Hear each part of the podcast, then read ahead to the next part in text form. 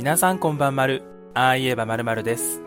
今回取り上げる事件は、2022年10月に発生した女子大生が男性と自宅で飲酒後に体調が悪化し、後日命を落とした事件。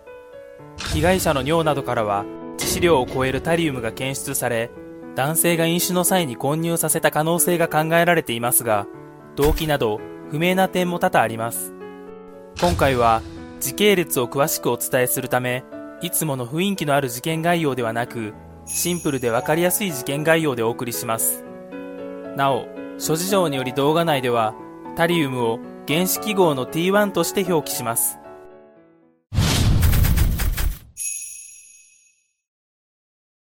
まずは事件の被害者と加害者について簡単に紹介していきます。被害者である浜野日奈子さんは、事件当時21歳で京都市在住。大阪市内の私立中高一貫校を卒業後、立命館大学に進学。友人の話によると、気さくな性格で友達は多かったとのこと。舞妓イベント会社のスタッフをしていて、そこで加害者とみられる宮本和樹と知り合っています。加害者として逮捕されている宮本和樹は37歳。浜野さんのバイト先の経営者であり、不動産管理会社の代表取締役でもあります。二度結婚をしていて、娘が一人いるという情報があります。2022年10月11日夜、浜野さんは宮本と京都市内のバーで飲食。その後、二人で浜野さんの自宅マンションへ行き、二人で飲酒。日付が変わった12日、宮本の話では、酒を飲み始めたら、浜野さんが急に咳き込み始めた。救急車を呼ぼうとしたら、喘息だから呼ばないでと言われる。薬を購入しに外へ出た。朝まで看病したが回復せず、浜野さんの親に連絡した。警察の調べでは、両親に連絡してから迎えに来るまでの短時間の間、一人でマンションを複数回出入りする様子も防犯カメラに映っていました。この時、出る時は何かを持っていましたが、帰ってきた時にはそれを持っていなかったそうです。宮本が二人きりで飲酒していた際に、タリウムを混入し、犯行の痕跡を消そうとしていた可能性があると見ています。任意の聴取に対して宮本は、仕事があり、病院に連れて行けなかったので、浜野さんの両親に迎えに来てもらったという趣旨の説明をしましたが、実際に向かった場所は京都市内のゴルフ練習場だということも分かっています。午前9時半ごろ、浜野さんは迎えに来た両親に連れられ、大阪府内の病院を受診。しかし容体が悪化したため、総合病院に転送。3日後の15日、浜野さんは重度の呼吸不全で亡くなりました。そこで事件性を疑った病院の医師が、府警に連絡し、事件が明るみになりました。採取された浜野さんの尿、吐き出したものから、それぞれ致死量に達するタリウムが検出。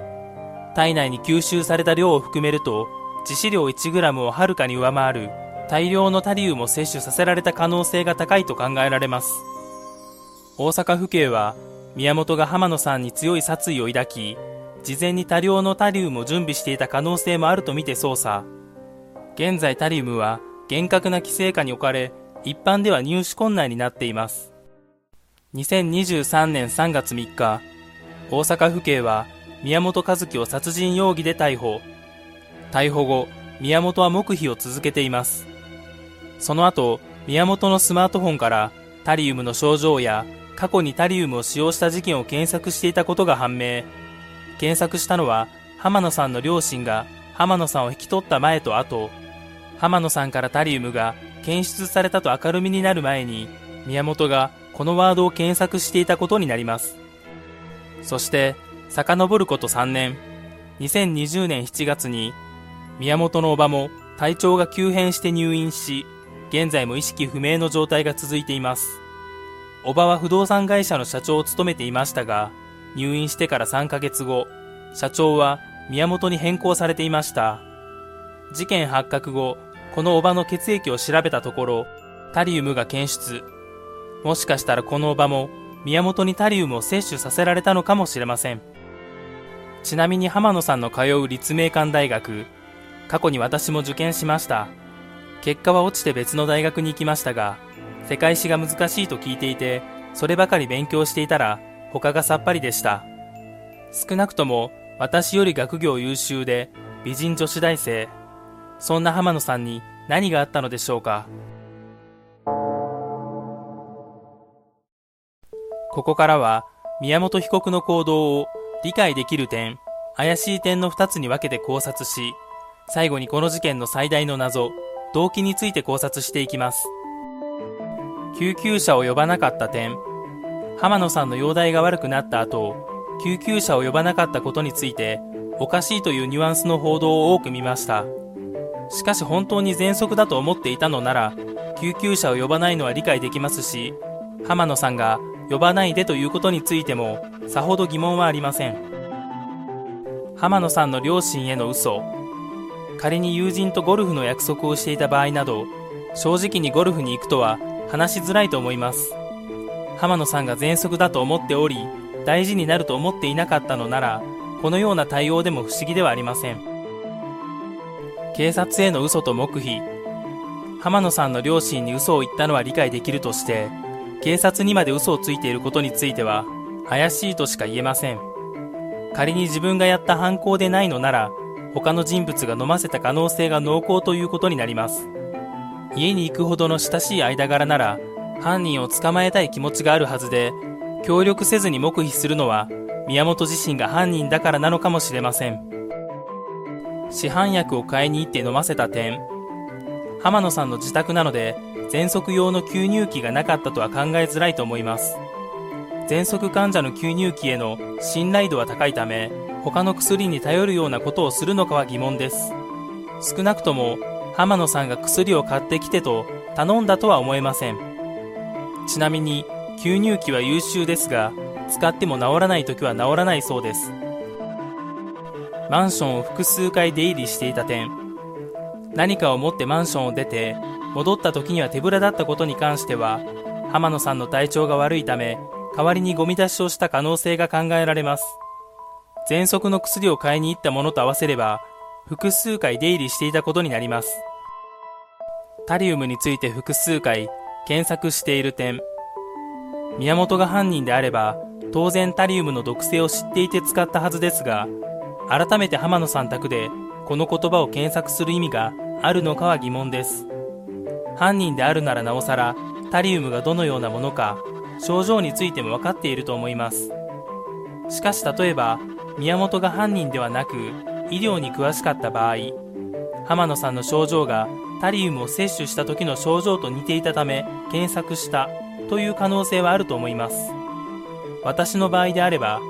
一緒にいる人物が吐き気やめまいを覚えたら、摂取した時にこれらの症状をきたす植物、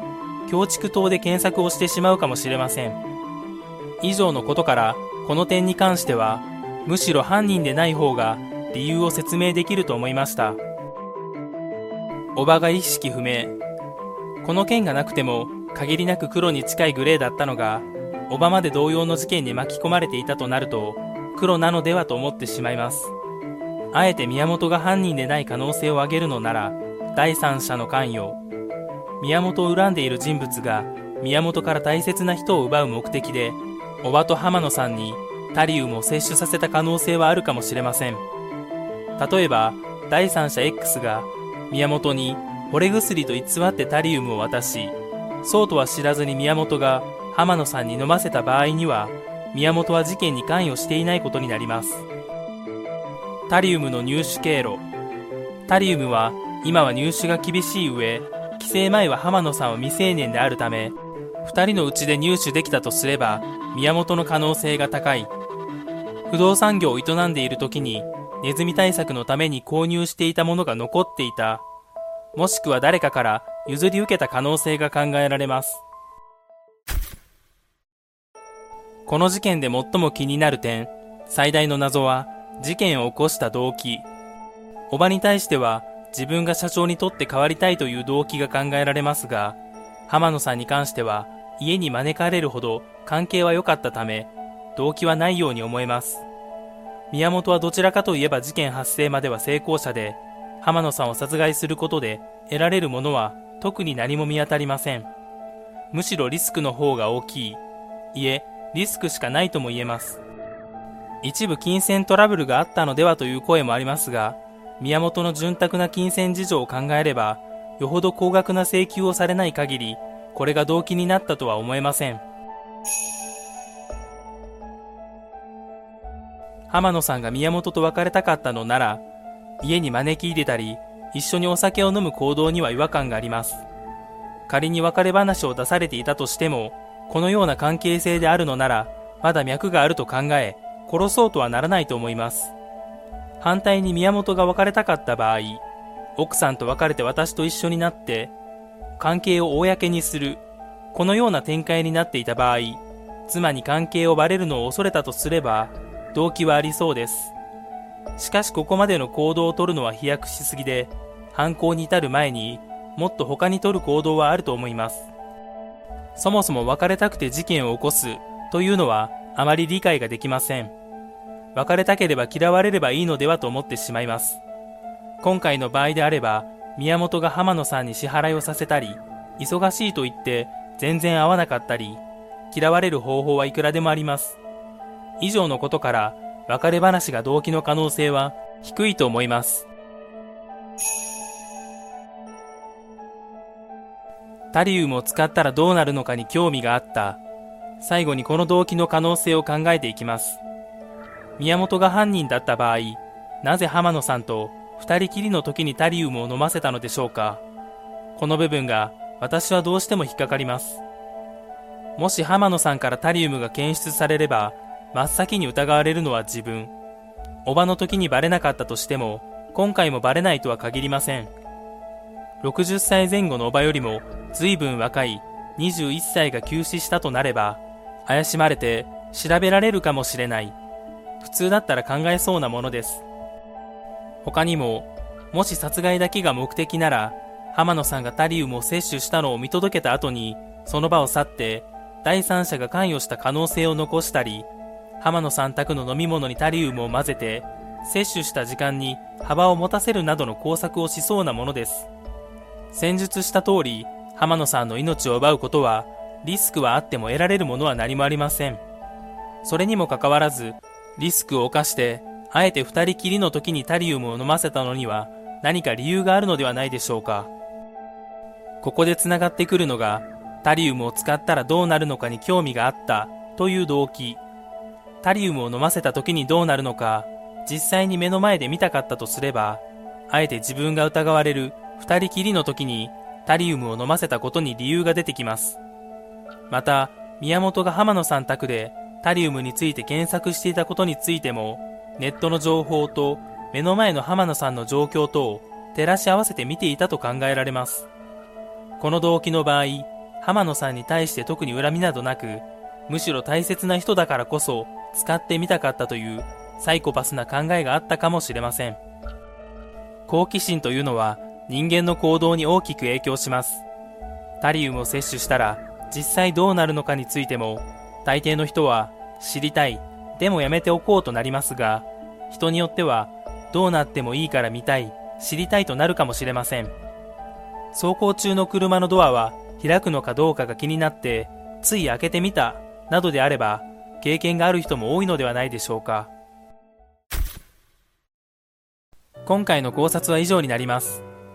まだ真相はわかりませんがおそらく宮本が犯人で間違いないと思います。それでも動機など気になる点は多々ありましたよかったらコメント欄で動機についての意見や感想などをいただけたら嬉しいですあと高評価チャンネル登録もぜひよろしくお願いします